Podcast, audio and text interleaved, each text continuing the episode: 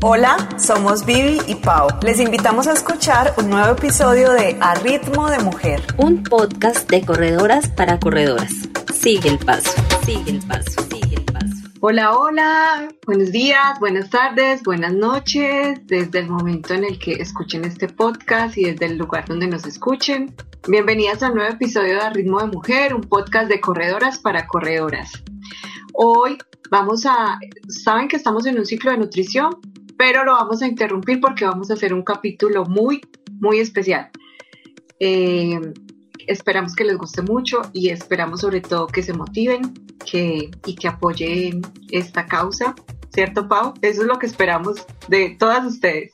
Hola, hola a todas. Eh, sí, por supuesto, y es un gusto enorme estar aquí grabando este episodio en el cual necesitamos de la solidaridad y de la sororidad de todas nuestras oyentes para que nos vinculemos activamente con una causa maravillosa que tuvimos la oportunidad de conocer, que admiramos un montón y que nos representa al mil por ciento.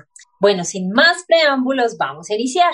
Hoy nos acompaña Mariana Sanz de Santa María, abogada de profesión y profesora de vocación una bogotana que le apuesta al cambio social desde la educación de derechos sexuales y reproductivos. Fue profesora en Barú Bolívar como parte de Enseña por Colombia, un proyecto que lleva a profesionales de diferentes áreas a enseñar en comunidades vulnerables alrededor del país. Durante su experiencia en Barú, la Seño, como la conocían sus estudiantes, formó lazos con la comunidad a través de la danza y el trote, le enseñó inglés a la primera generación de guías bilingües de la isla y orientó a los jóvenes en su poder de liderazgo y decisión. De esta experiencia de dos años nació Poderosas Colombia, de la cual Mariana es su fundadora. Bienvenida, Mariana. A ritmo de mujer, a ritmo de mujer, a ritmo de mujer. No, hola Viviana, hola Paola y hola a, a quienes nos están escuchando. Buenas noches, buenas tardes, buenos días. Eh, gracias por invitarme a este espacio. Para mí es un honor siempre eh, hablar de esto y, así amplificar este mensaje. Gracias por, por, por, creer en esta causa y por, por reconocer la importancia de hablar de lo que no se habla. Claro que sí. Mariana, empecemos porque nos cuentes qué es y cómo nace Poderosas Colombia. Mira, les cuento eh, cómo empezó toda esta obsesión por los derechos sexuales y reproductivos y por la educación que me tiene ahora haciendo lo que hago, pero sobre todo que no solamente a mí, sino también a todo un equipo y a todo un grupo de, de, de poderosas y poderosos que creemos y le estamos apostando a esto. Yo estudié derecho como con la idea romántica de la justicia social y, y entendí muy rápido que realmente la verdadera justicia social es la educación y estuve inmersa en un montón de trabajo social y de voluntariados y demás desde, desde que estaba en el colegio. Y me eh, conocí en Enseña por Colombia y yo supe que al graduarme de abogada no iba a ser abogada, sino que me iba a dedicar a la educación, sobre todo para llevar los derechos a quienes no lo conocen. Y apliqué a Enseña por Colombia, eh, entré y fui asignada al pueblo de Barú como profesora a un lugar que no tiene acueducto, que no tiene puesto de salud, es un lugar en muy precarias condiciones, como muchas otras comunidades del país, desafortunadamente.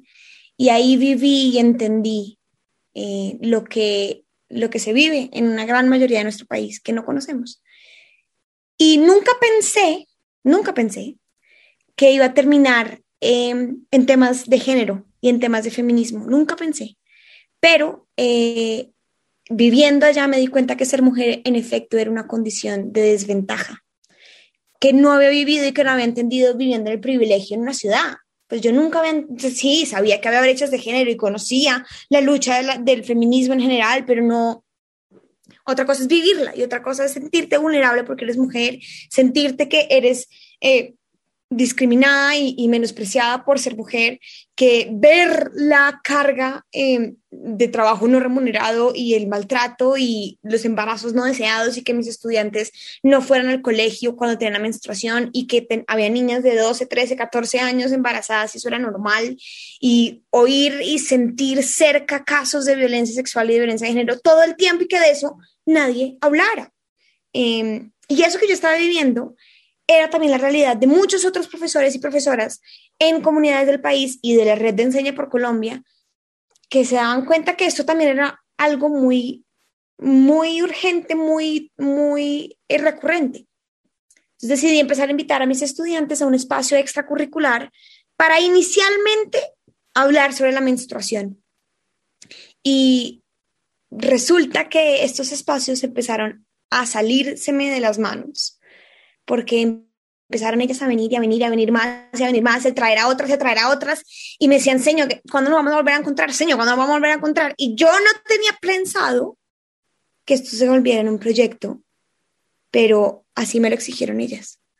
Eh, necesitaban de este espacio para hablar de lo que nadie hablaba y para hablar sobre sexualidad, para hablar de su cuerpo, para hablar de sus derechos, para hablar de sus miedos, para hablar de, de todos estos temas que tienen que ver con nuestra identidad, que tienen que ver con nuestro poder de decisión, que tienen que ver con nuestro día a día.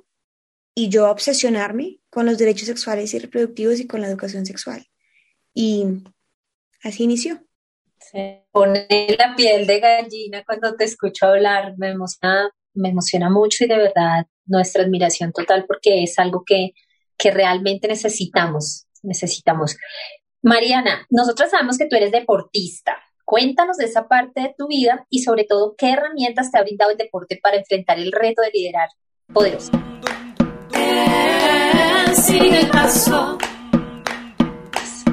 Uy, Paola, yo creo que el deporte es eje fundamental de mi vida entera como, como mujer, eh, el deporte en varios sentidos. Uno, como mujer, eh, sentirme que fortalezco mi cuerpo y que puedo ser fuerte. Eh, y les quiero dar un ejemplo muy claro y es que siendo profesora en Barú, me, me tocó ser profesora de educación física. Y esto era algo que ninguna mujer era profesora de educación física y por tanto tuve muchísimo rechazo de parte de los estudiantes, que no me paraban bolas, no me, me, me maltrataban, me, me, rechazaban, pues, y no me, no me ponían atención. Y cuando se daban cuenta que yo los ponía a correr y que yo corría a su, a su lado y que yo podía ir más rápido que ellos y que tenía más fuerza que ellos, a pesar de ser mujer, eh, pues eso me dio mucha legitimidad. Eh, pues porque se dieron cuenta, uy, wow, ser mujer no significa que no pueda hacer este tipo de cosas. Em, también, pues en los deportes que hago, yo corro, yo monto bicicleta, yo nado, yo, bueno, también juego tenis, en fin, como que el deporte en, general siempre está, em, pues es mayoritariamente de hombres. Eh, y ver que mujeres corren, pues si puedo hacer esto, porque no puedo hacer lo otro? Si puedo montar en bicicleta, porque no puedo hacer otra cosa? Porque, y, y, abre ese espectro como de, de sí, no, ser mujer no, no implica que no, no pueda hacer esto. Em, y en la isla, por ejemplo, en Barú, que me vieran la comunidad, que yo salía por la mañana a correr casi que todos los días, les, les permitía ver, wow, ok, una mujer puede salir a correr y sola, y lo hace, y se atreve a hacerlo, y es, pues eso da poder, eso da fuerza. Y eso me daba fuerza también en el salón de clase. Y eso en el proceso de Poderosas, por ejemplo, eh, yo incluyo mucho el tema del cuerpo en, en mis clases. Eh, empezamos siempre con un calentamiento como si fuéramos a correr una maratón, porque cuando uno aprende, uno tiene que, cuando está enseñando y está aprendiendo, tiene que involucrar todo el cuerpo, porque es que para poder hablar de temas que tienen que ver con el cuerpo, además, y que tienen que ver con, con experiencias corporales y emocionales, pues hay que incluir el cuerpo y sentirme fuerte era muy importante y que ellas también hicieran parte de ese ejercicio como de fortalecimiento.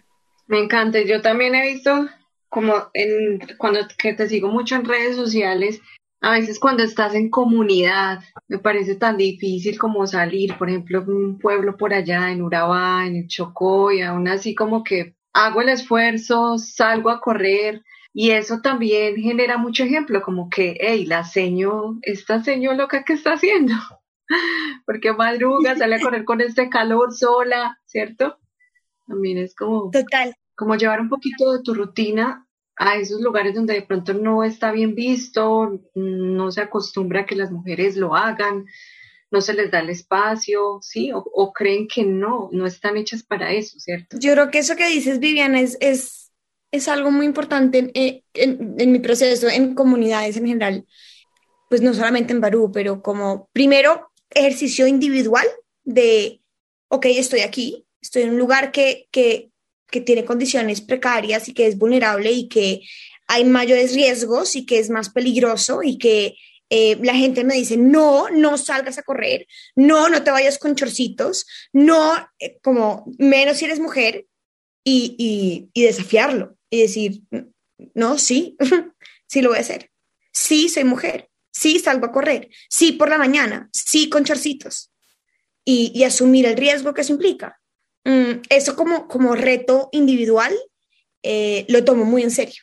Y, y no solamente salgo a correr como por parte de mi rutina y parte de lo que soy, eh, y porque necesito correr, pues porque en, en, lo que trabajo también implica un agote emocional muy fuerte eh, y, y, unos sentimientos que pues a veces solamente puedo como, como manejar y tramitar corriendo, eh, pero también como, como desafío eh, eh, personal de soy mujer, pero eso no me puede limitar eh, a pesar de que implique un riesgo.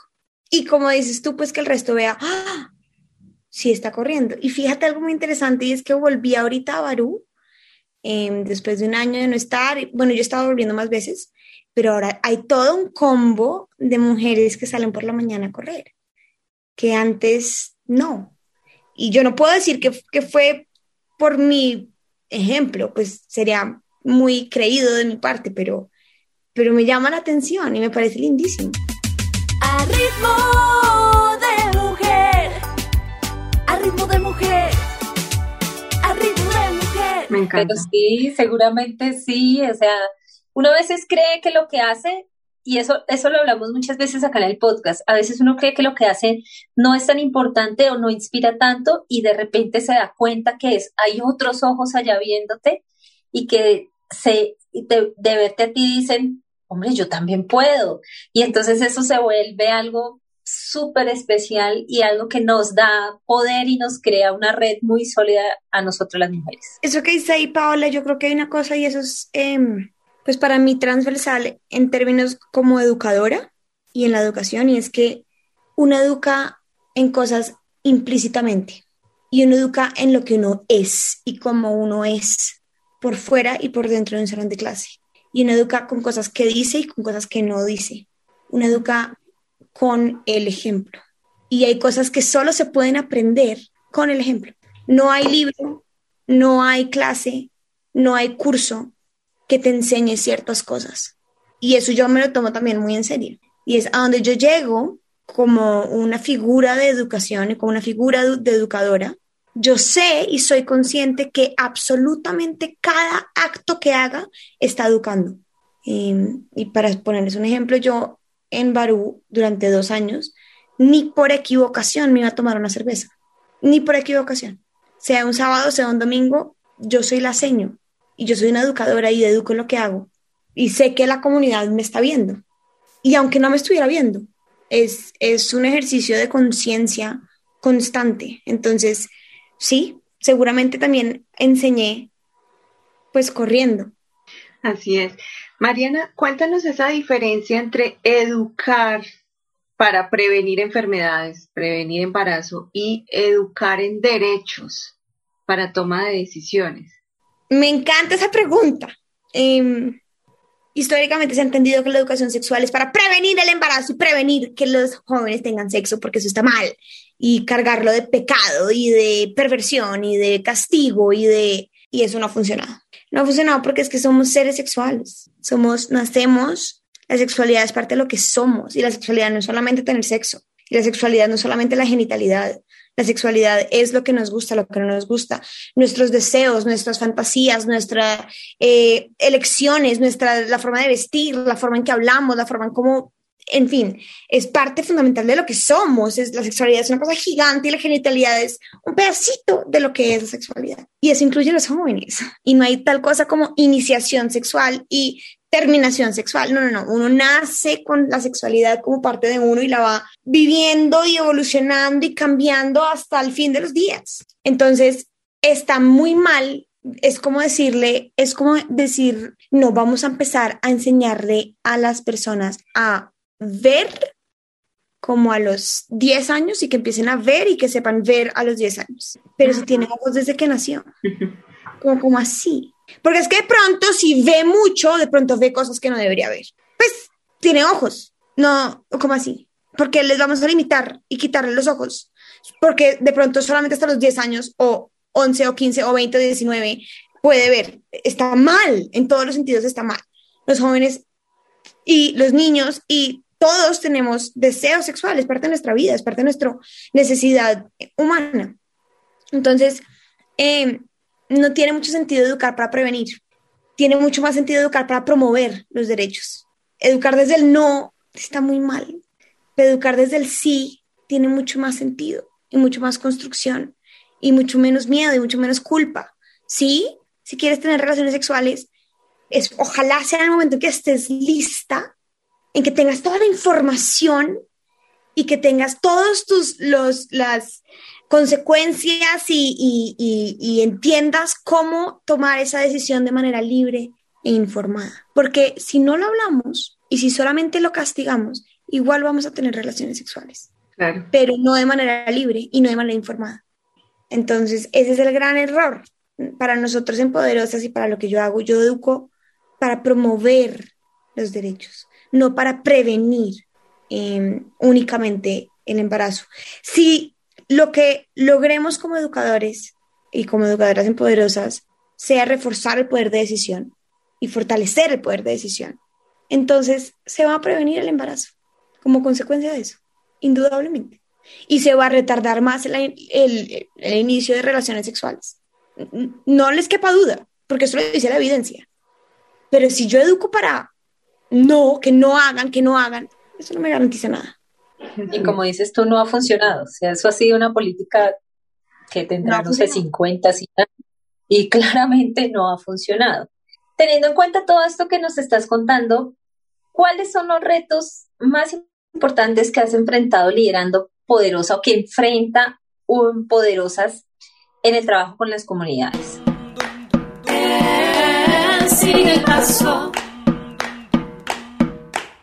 Yo creo que es el, el, reto y el obstáculo más difícil para todos los proyectos sociales y son los recursos, porque creemos y, y hemos crecido y entendido que el trabajo social y el trabajo por una buena causa o el trabajo incluso de la educación es un trabajo sin ánimo de lucro y que debe ser sin ánimo de lucro y que es de, viene, tiene que ver con la beneficencia y con la asistencia y con eh, el voluntariado y con la caridad, que también es, una, es un legado que nos ha dejado la religión em, y está mal.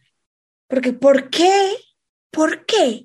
Si está bien visto recibir dinero de hacer minería o de vender carro o, de tener bancos, pero sí está mal visto recibir dinero por educar o recibir dinero por hacer trabajo social eh, o recibir dinero, o sea, no puede ser, estamos muy mal si así es como lo pensamos. Eh, entonces es, es impresionantemente difícil lograr recibir recursos por esto. Eh, y esto vale, hacer un círculo de poderosas cuesta más o menos 15 millones. Uy, pero ¿por qué cuesta tanto? ¿Cómo así? Porque es que viajar cuesta, porque es que mi tiempo cuesta, porque es que los refrigerios cuestan, porque es que los materiales cuestan, porque es que todo lo que hay alrededor cuesta, el lugar, el, el en fin, los transportes, los viáticos, todo cuesta, los materiales didácticos, el, el, trabajo pedagógico, eso Cuesta, cuesta, cuesta porque vale, cuesta porque vale. Eh, a mí me impresiona que yo tenga que justificar eh, e incluso sentirme culpable de, de, tener honorarios. Yo llevo ya cinco meses que desde que decidí renunciar a todo y dedicarme 100% a poderosas, llevo cinco meses sin un salario y sin ingresos y, y, gastando todos mis ahorros, pues invirtiendo todos mis ahorros en poderosas y ha sido muy complicado poder vender esto y decir, esto tiene un, esto tiene un precio eh, y es insostenible que lo sigamos pensando así. Pero claro, hay, hay diferentes formas para, para, lograr que un proyecto social tenga, tenga recursos, cooperación internacional, entidades públicas, eh, en fondos, aplicar a fondos, eh, hacer, vender cosas, pues vendo camisetas, vendo tulas, vendo eh, cosas, microdonaciones, que también son gigantes, pues son muy importantes las donaciones, pero es muy aburridor rogar por plata por algo tan trascendental. Eh, yo le digo a veces a mis amigos, como yo no sé por qué no somos millonarias, si lo que estamos haciendo es cambiar el país. Eh, porque estamos rompiendo ciclos de pobreza, estamos rompiendo eh, generaciones de embarazos tempranos, estamos permitiendo que las jóvenes tengan poder de decisión y eso tengo que rogar por plata, por cinco mil pesos, para poder enseñar y eso es, les confieso, muy frustrante. Em, pero, pero no por eso voy a dejar de hacerlo. Como, eh, ese es el mundo en el que vivimos y, y mi propósito es tan grande, tan grande que yo no, no me interesa ser millonaria. Quiero ser millonaria para poder llegar a todas partes y no estar preocupada porque no les pude dar refrigerio, eh, por ejemplo. Pero, y para poder pagar mis responsabilidades también, pero, pero no, no tengo afán y voy a seguir trabajando en esto y de todas las maneras posibles. A ritmo de mujer, a ritmo de mujer, a ritmo de mujer. Así es. Mm, Mariana, algo que nos ha llamado mucho la atención es que ustedes también tienen unos círculos para poderosos. ¿Por qué es tan importante también educar a los niños, adolescentes y jóvenes en estos temas?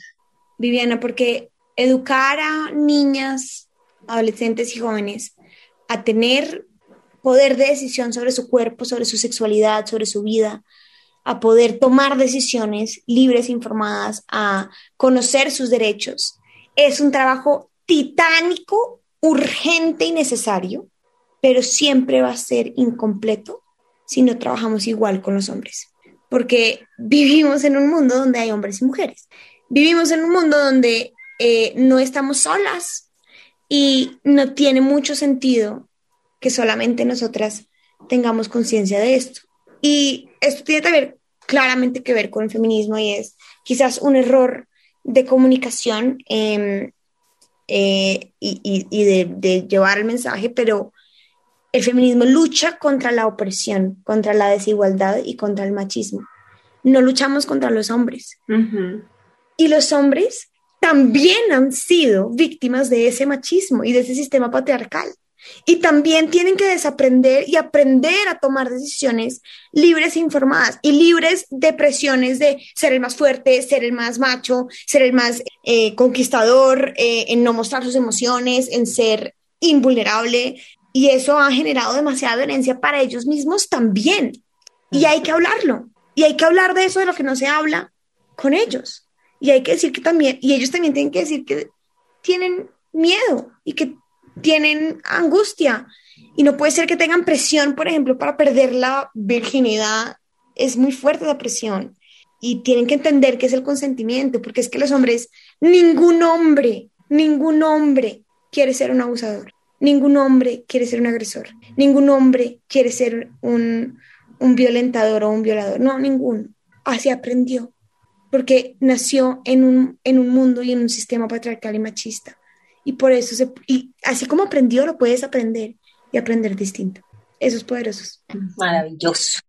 Mariana, ¿cómo han medido ustedes el impacto de la intervención de Poderosas en Colombia, en Poderosas Colombia en las comunidades en las que han trabajado hasta el momento? Em, la medición, eh, la evaluación, el monitoreo y, y, el análisis pues, de, de, resultados es todo un mundo que he aprendido muchísimo y lo hemos hecho de diferentes maneras porque es que además hay cosas que son muy difíciles de medir. ¿Cómo mides tú? ¿Cómo mides tú el poder de decisión de una joven? Y si se fortaleció o no. Eh, nosotros hacemos encuestas de entrada y encuestas de salida que nos, nos muestran de una cómo inician sin tener ni idea qué son los derechos sexuales y reproductivos y terminan sabiendo y mencionándolos. Inician sin saber qué es el consentimiento y terminan sabiendo y diciendo cuáles son las características cuando hay, cuando no hay. Inician eh, pensando que su sangre menstrual es sucia y salen diciendo que su sangre menstrual no es sucia, es poderosa. Em, inician pensando que eh, la sexualidad es tener sexo y salen, en fin, eso lo, lo podemos medir. Em, en términos de medir, por ejemplo, la tasa del embarazo adolescente, eso es multicausal y es muy complejo de medir y hay que tener muchísimas herramientas e, e instrumentos de medición, eh, mucho más profesionales que solamente de parte de un, de un trabajo como educativo. Pero, por ejemplo, en Barú, en el 2018 hubo 18 embarazos adolescentes y en el 2019 fueron 4, que es la tasa históricamente más baja que ha habido.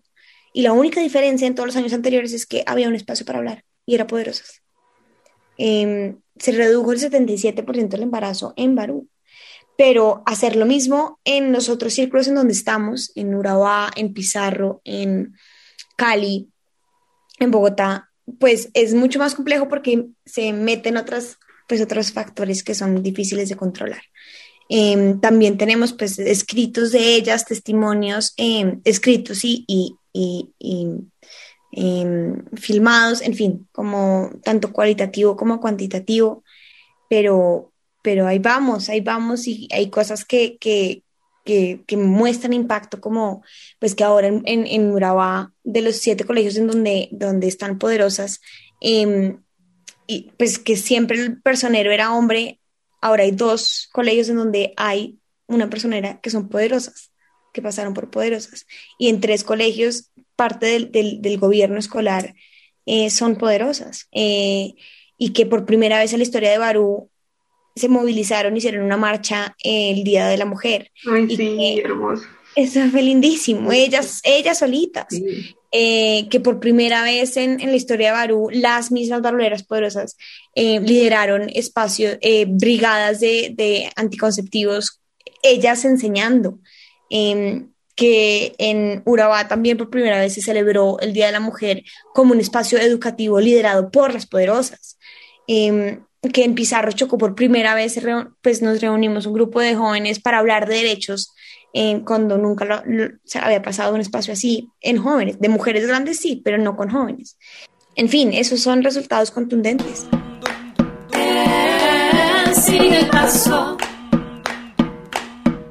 Absolutamente. Lo son. Bueno, entonces, ahora sí, vamos al grano. Después de conocer todo esto, ¿por qué mujeres como Pau, como yo, y como la mayoría de las que nos escuchan, que tenemos un privilegio enorme, muchos, ¿por qué deberíamos apoyar económicamente a poderosas? Viviana, porque no es apoyar, es invertir.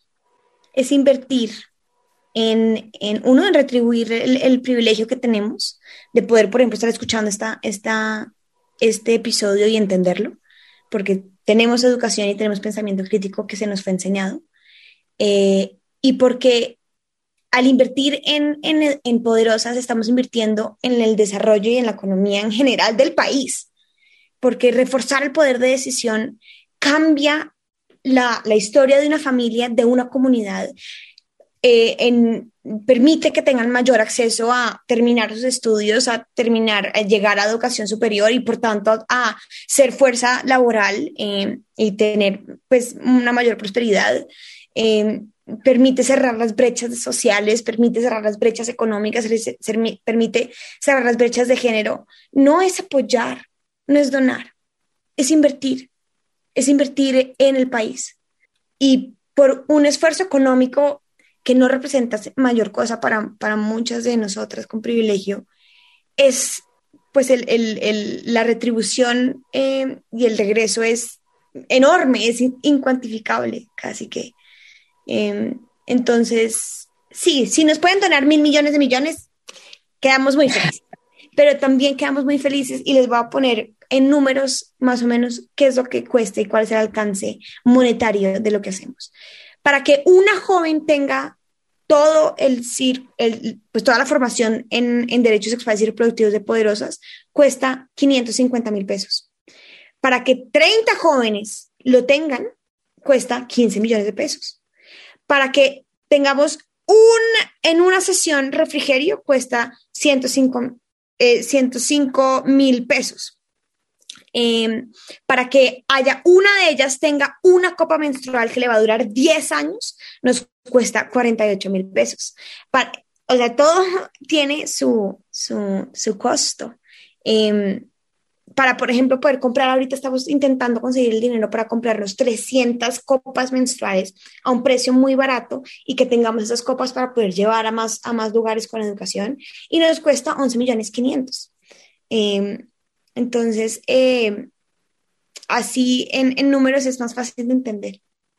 Así Pero y hablando de cifras y de números, porque conocer poderosas es, Colombia es muy importante, pero esto nos tiene que servir para generar esa, esa necesidad de invertir en poderosas, o sea, que nos nazca toda esa necesidad de hacerlo, porque es una forma en la cual vamos a invertir realmente en un proyecto social que le va a cambiar la vida al país y a muchas mujeres en nuestro, eh, aquí y seguramente esto tan exitoso se podrá replicar en muchísimos otros lugares porque esa es la idea, esa es la idea, que esto siga creciendo.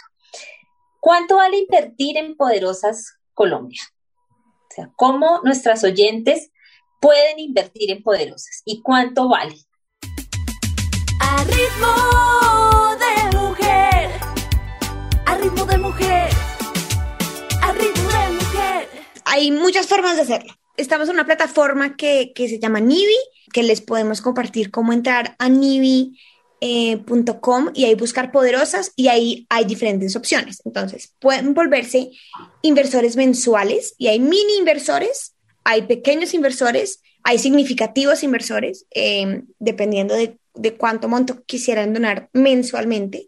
También pueden hacer donaciones de una sola vez a diferentes programas. Tenemos en este momento tres programas, a Poderosas Urabá, a Poderosas Barú y a una caja de herramientas que estamos construyendo para poder entregarle esa caja y toda una guía para mentoras eh, en diferentes partes del país y puedan replicar estos círculos, em, que es todo un proceso pues eh, eh, pedagógico y, de, y, de, y de, de, producción. Pero también nos pueden comprar camisetas y nos pueden comprar tulas y nos pueden comprar manillas em, de la forma que quieran o si quieren directamente, a mí me pueden buscar por redes como arroba Mari Santa María o arroba Poderosas Colombia em, y hacernos una donación. Hemos tenido eh, donaciones em, generosas em, que han sido también significativas. En fin, hay, hay muchas formas. ¿Y cuánto cuesta? Cuesta cinco minutos. Cinco minutos y las ganas de hacerlo. Así es. Algo muy importante es que que me ha gustado mucho también es que ustedes forman, o sea, se va haciendo como la cadena. Entonces, también como forman formadoras y así se va replicando. Entonces, en el lugar a donde van, queda como la semilla, quedan el grupo de poderosas, estas a su vez están formando más poderosas, e-, es, maravilloso. Bueno, Pau y yo estamos en Nivi ya, y esa plataforma es muy bacana. De es muy buena, uno gana ni puntos, entonces cuando vamos a poner este el episodio les vamos a dejar ahí toda la información, los links, el usuario, pero también en, en la página de Poderosa, ahí está todas las formas en que pueden donar, o sea, invertir. Si no quieren invertir en dinero, entonces compren algo, ¿cierto? Pueden comprar camisetas, afiches, hay agendas, hay, hay bueno, hay muchas cosas pero no sé, yo pienso, y esto sí lo digo muy personal, muy a modo personal, los grandes cambios, o sea, tenemos que seguir luchando para que estos grandes cambios y esta educación que es nuestro derecho, nosotras tuvimos, ese privilegio, muchas no lo tienen y eso es por lo que el feminismo tiene que seguir latente y vivo. Si el Estado no cumple con eso, que tenemos que seguir luchando para que sea una obligación realmente del Estado, pero eso es, no está pasando, o sea, no va a pasar, hay que hacer algo ya. Y yo sé que muchos tenemos esa inquietud de qué hago. Yo sé que muchas de las que nos escuchan y muchas de nuestras amigas, y lo hemos conversado en muchos círculos, es como, ¿yo qué hago? O sea, yo sé que esto está mal, ¿yo qué hago? ¿Cierto? Y una forma también de ayudar es esa, es como que saca cuentas y seguro que puedes hacerlo, o sea, que, que nos, y ojalá que no sea de solo un momento, sino que sea algo que te hagas constante, o sea, que te hagas una inversora constante, una suma mensual, que puede que en, en realidad no representa tanto un porcentaje tan grande de tus ingresos y asimismo estar como muy pendiente del proyecto, o sea, eso también te hace como apersonarte del proyecto, estar pendiente de lo que pasa, replicarlo, contarle a más amigas, a más gente. Ese qué hacer, acá pues también les estamos diciendo, miren esto que de verdad nos llena mucho porque para mí tiene todo el sentido del mundo, o sea, claro que hay muchas causas que uno puede apoyar, pero esta a mí me mueve, de verdad me motiva, veo los resultados, entonces esa es como la invitación.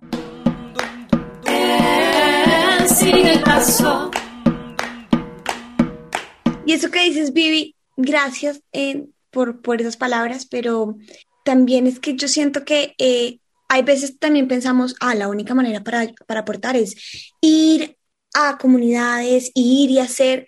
No, no todos estamos para eso. No todos estamos para eso. Y eso está bien. Eso está bien.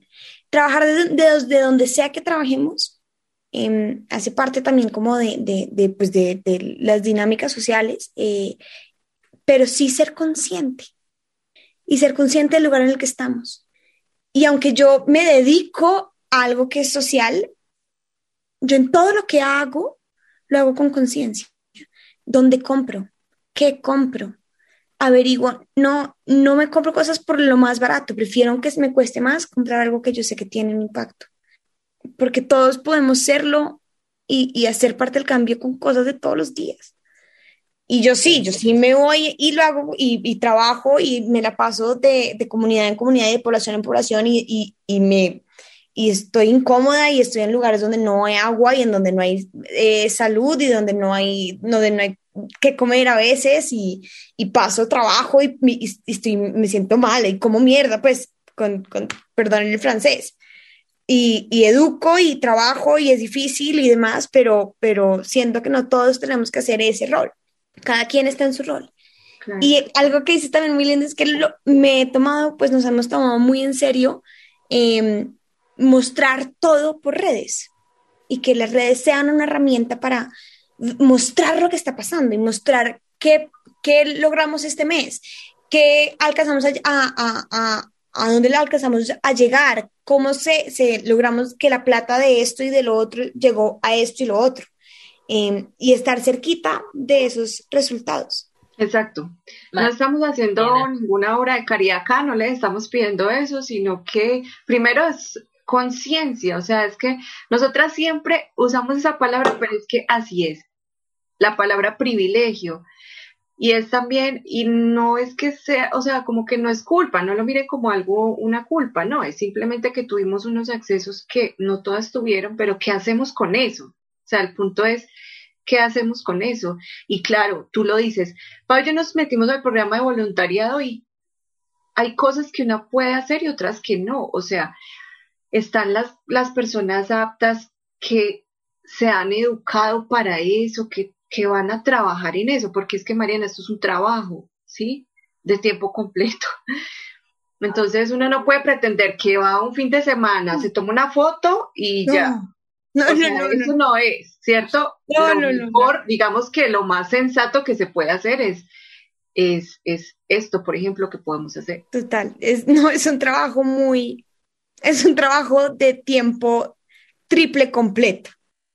Y es asumir esa responsabilidad que nos, que tenemos como mujeres y que tenemos como, como seres sociales que están buscando un cambio. Y esto hace parte del cambio. Entonces, realmente las invitamos a que hagan cuentas y saben que pueden convertirse en inversoras recurrentes, matricúlense, háganlo porque vale la pena, vale toda la pena el apoyo y mm, la inversión que hacemos con Poderosas Colombia vale la pena totalmente. Vamos a ver todos esos beneficios que muy bien nos divulga Mariana y lo divulga todo el equipo de Poderosas Colombia en las redes sociales.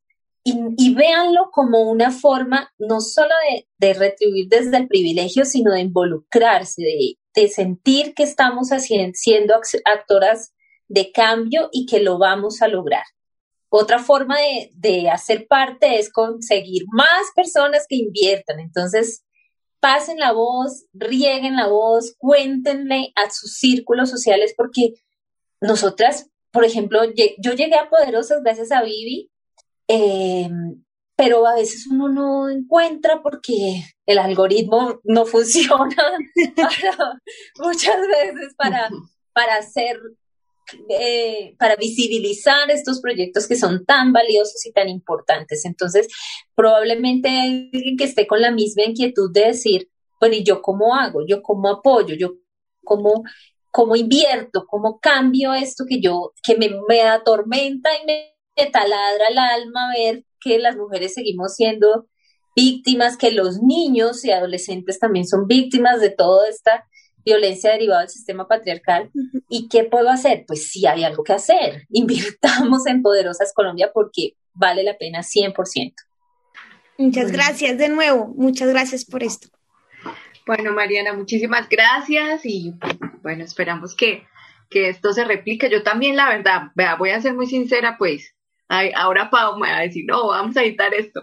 No, es que miren, hacer podcast em, requiere de tiempo y, dinero.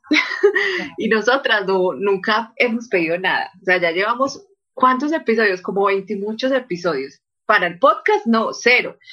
No estamos en Patreon ni nada porque, claro, esto nos apasiona, de verdad nos motiva, queremos compartir conocimiento, queremos crear comunidad. Entonces yo le dije a Pau, hey, eh, entonces, este es el momento. Si sienten que este podcast de ritmo de mujer les ha ayudado, las ha acompañado, han aprendido cosas nuevas, también como que movilicémonos de esta manera también. O sea, como que esta es una manera de decirnos gracias a nosotras, la verdad. Por, por lo que les hemos dado también, porque es que los podcasts a uno le dan mucho también. Yo, por ejemplo, tengo mucho que agradecerle a muchas podcasteras y todo eso. Y me he metido la mano y he apoyado porque sé que eso vale. Entonces es como, eso mismo les queremos decir. Si también tienen una manera de decirnos gracias y es una manera de seguir fortaleciendo en general eh, este país, esta comunidad. Y si están por fuera del país también pueden, por, e, por esa plataforma también pueden apoyar. Porque muchas están por fuera del país, entonces eso no es una excusa. bueno, eso sí, eso les quería decir ahí. Y ahí a mí me parece muy lindo también, Vivi, gracias por esto. Em, pues unir redes, eso, para eso son las redes, para escucharnos y, y, apoyarnos y quizás no necesariamente con, con, con, económicamente, sino, no sé, de mil maneras. Hay mil maneras, pero bueno, gracias por este espacio, estoy muy... Gracias, Mariana, verdad, gracias por lo que haces, yo te admiramos mucho, ahí te seguimos y bueno, ahí estamos, somos apoyo también. Vamos con toda, vamos a cambiar este claro Que sí, que sí. Claro que sí. bueno, chao. Un abrazo a todo el mundo. Chao, chao. A Ritmo de Mujer es un podcast escrito y realizado por Paola Martínez y Viviana Vélez. La música y la producción general son hechas por Angie y Michelle Loaiza de Symphony Producciones y la ilustración es autoría de Giannia Piacini. Si te gusta este podcast, la mejor manera de apoyarnos es recomendar los episodios con tus amigas y tu comunidad de corredores. Puedes encontrarnos en Spotify, Apple Podcasts, Google Podcasts, Deezer o donde quiera que escuches tus podcasts. Gracias por escucharnos. Esto ha sido todo por hoy. Les invitamos a seguir el paso de A Ritmo de Mujer. Un podcast para todas. A Ritmo.